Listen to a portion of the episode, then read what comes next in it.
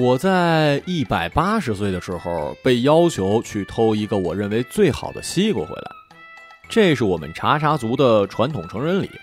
成人礼之后呢，我就能变化形态，并化成人形，混进人间生活了。我腰间插着一本祖传秘籍，偷瓜的一百种技巧，飞身一跃就出了洞口。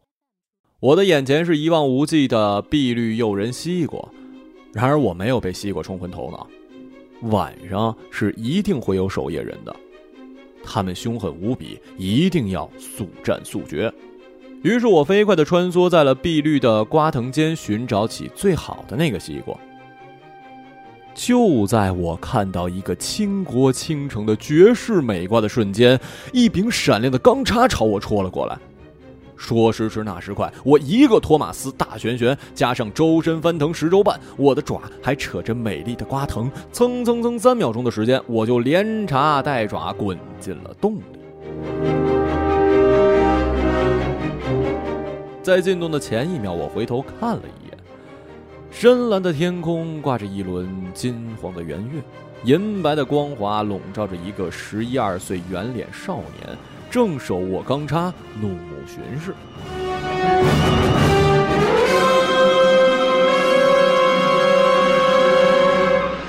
成人礼之后，我就经常去那片瓜地边待着，变成一西瓜混在里面，懒洋洋的晒太阳。因为我还没有想好变成一个什么样子，按照惯例，那里就算是我的势力范围了。那个圆脸的少年呢，叫做闰土。我听那个经常跟他一起来玩的小姑娘叫他闰土哥，瓜地是他们家的。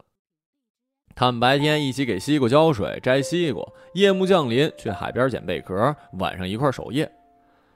小姑娘长得可好看了，鹅蛋脸、星星眼。她看闰土的眼神熠熠闪闪，闰土回望她的眼神是温柔如夫。我看着这样的场景，仿佛有一些熟悉。仔细的思索之后，才想起来。这之间的光景流转，仿佛那晚的奇异夜空，我竟然有一点羡慕了。一百八十岁以前，我没怎么出过洞，也不知道什么样的姑娘叫好看。现在在我的心目中，那个叫文清的小姑娘就是最好看的人。于是我决定把自己变成她的模样。但是我不能忍受这个世界上还有另外一个跟我一模一样的人，所以我特地把自己的左脸颊那颗小小的褐色圆痣给留了下来。甄文清不会整天待在瓜地，所以我跟他交替出现在了闰土的面前。我学着文清的语调叫他闰土哥，闰土哥缠着他带我去玩儿。闰土哥没有上过学，家里的西瓜地归他管，所以他大部分时间都在瓜地。有瓜的季节呢，就帮着照料瓜；其他时间就种一些菜豆、棉花。空闲的时候，我们去捡了很多贝壳，五颜六色的。我拿着细棉线穿了很多串，自己带一串。闰土哥也取了一串挂在脖子上。潮汛来了，就去都长着青蛙似的两只脚的跳鱼儿。下雪的日子呢，我们就去捉小麻雀。在沙地上扫出一片空地，用短木棒支起竹匾，撒下屁股，看鸟雀来吃的时候，一拉系在短棒上的绳子，鸟雀们就罩在了下面。我变成文青还有一特别好的地方，那就是西瓜，我想吃多少有多少。我们查查族对西瓜的狂热简直矢志不渝。我们的祖传秘籍里还有一本叫做《吃西瓜的一百种方法》。这样每天吃也不重样啊！打成果汁儿，然后加入其他水果做成混合口味儿：西瓜关东煮、西瓜串串香、黄焖西瓜饭。在瓜棚开动时，偶尔路人讨去吃，都赞不绝口。每当这时候，闰土哥都会高兴的跟什么似的，一张圆脸涨得通红的。闰土哥真是一呆瓜，感觉到不对劲儿，也只跟我说：有时候我很安静，有时候欢脱的跟变了个人似的。但是并没有往深处怀疑，他话也不多，极少跟我们两个文青交叉回忆过去的事儿，只是一天一天踏实的过日子，所以甄文青也没有发现太大的异样。时间如白驹过隙，我看着闰土哥由一个单薄的圆脸少年长成了一个肩膀宽厚的男子，我的身形也随着文青变得纤瘦轻巧。很多时候，他看我的眼神不一样。这几年，文清家中又添了几个弟弟妹妹，他来的时间少了很多，这样我跟闰土哥在一起的时间就多了，正中下怀。转眼又到了夏天，西瓜成熟的季节。可这一年天空连日阴沉，降水延绵不断，西瓜不甜，长势也不好。瓜农们愁眉苦脸，只有闰土哥家的瓜地还同往年一样，绿油油的地，生气十足。哼，没错，是我的功劳。在市场上，闰土哥家的西瓜一家独大，村里的瓜农愤愤不平。一天入夜，浓云密布，天上没有一丝的星亮。文清跟家里置气，便来瓜棚陪闰土哥守夜。我左等右等，不见文清要走的迹象，沮丧之际就变成一大西瓜，卧在瓜地里睡觉去了。我昏昏沉沉睡着，忽然感觉自己的身体在动。睁眼一看，自己居然被一个蒙着面的人抱着，旁边影影绰绰还有一人，怀里也抱着西瓜。我起床气很厉害的。正想给这偷瓜人一顿教训，文清握着钢叉，捏着脚靠了过来。不料眼尖的偷瓜贼先发现了他，另一个身形高大的人一把就抱住了文清，夺过他手中的钢叉抛给同伴。文清嘴巴被捂着，只含糊发出一些浑浊的声音。瓜棚太远，且闰土哥不知怎么睡得很熟，见势不妙，我连忙从偷瓜贼怀里挣脱出来，想要去帮文清。我一落地，迅速恢复了茶的原形，还没来得及化成人形，拿着钢叉的那个偷瓜贼以迅雷不及掩耳之势把钢叉投了过来。我只听一阵尖锐的风声，一柄闪亮的钢叉就在眼前。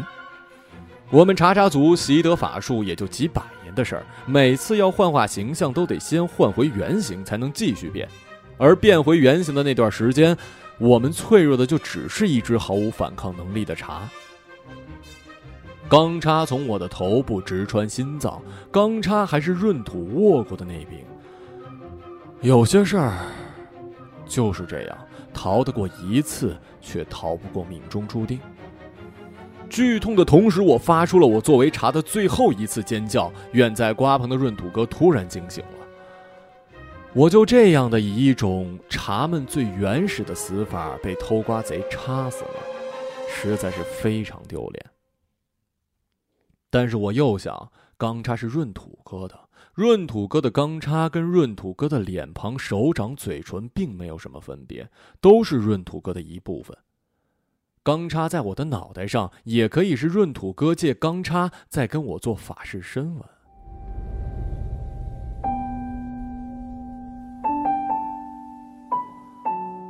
我都快一百九十岁了，换算成人类年龄也有十九岁了。情窦开了很久，早就想亲亲闰土哥了。这个亲吻穿过嘴巴，吻到了心上，像是马里纳海沟那样深刻。这个世界上还有不怕死的情人做得到吗？查查族第九十八代小公主，卒于一百八十九岁，死于亲吻。呜呼哀哉！没错，我就要这样托梦给我爸妈，我的墓碑上也就要这么写。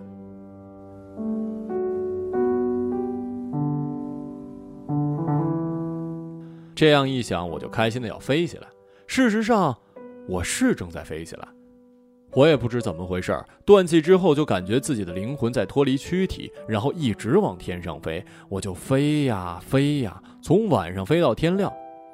我低着头看着闰土哥被惊醒之后大喝一声，提着锄头飞奔出去。那俩偷瓜贼怕惊动更多的人，见讨不着好，也就放下文清，屁滚尿流的走了。文清吓得瘫坐在地上，闰土搂着他，轻抚他的背，安慰他。之前有一年，我在海里抽筋儿后，闰土哥把我拉回海滩，也是这样抚摸我的背，叫我不要害怕。我在天上飘着，什么都看着，他们一直坐在天边泛起鱼肚白，起来准备回去的时候，闰土哥发现钢叉上还插着一支茶，眼睛睁得大大的，血液早就凝了，但是皮毛油光水滑，还十分漂亮。他兴奋地对文清说：“好肥的一只茶呀，中午可以炖一锅了。回头剥了皮，给你做小皮包。”文清怯怯地看着闰土，开心地笑了。够男女，为什么要炖呢？我告诉你们，烤起来更好吃，真的，祖传秘籍上说的。我在空中闷闷的想，飞呀飞呀，我突然觉得脑袋撞上了东西，紧接着一个左转弯，小旋风把我吸进了一栋白房子，我懵了。然后在不到三分之一炷香的时间里，迷迷糊糊的就接任了月老的位置，我的前任。是白素贞。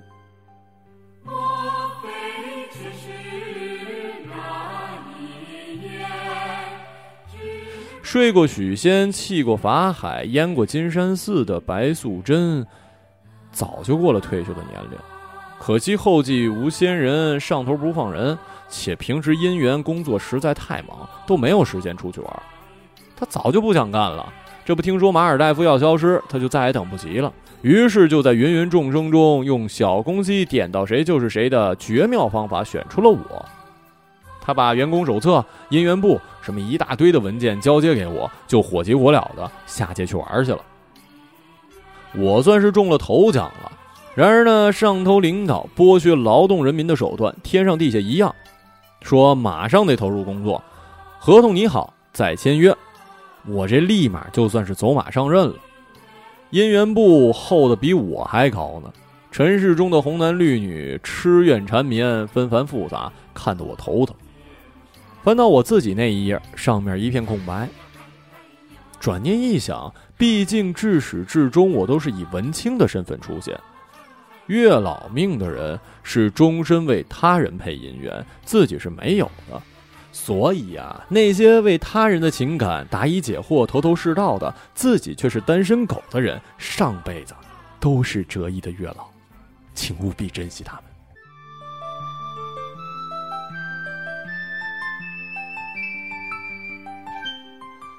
又翻到闰土跟文清那页，上面密密麻麻写着什么青梅竹马呀、一世一家呀，什么乱七八糟的。最后有一条空白，于是我提笔补上了。白头之约。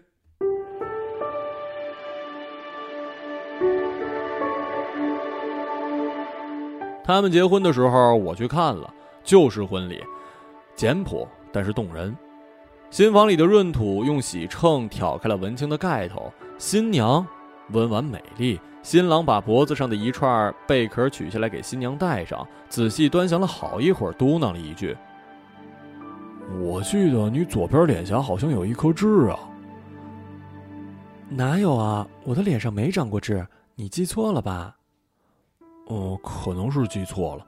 啊，今天开心，喝了酒，咱们睡吧。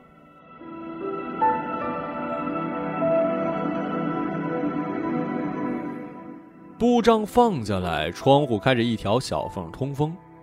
窗前一对龙凤烛颤颤悠悠、忽闪忽闪的，我半弯手掌围住烛火，烛光一下就安静了，安静的像是这漫漫中不动声色的长夜。喜烛直直的、缓缓的烧着，平稳的，仿佛照得见来日方长，而一串细密的烛泪却淌了下来。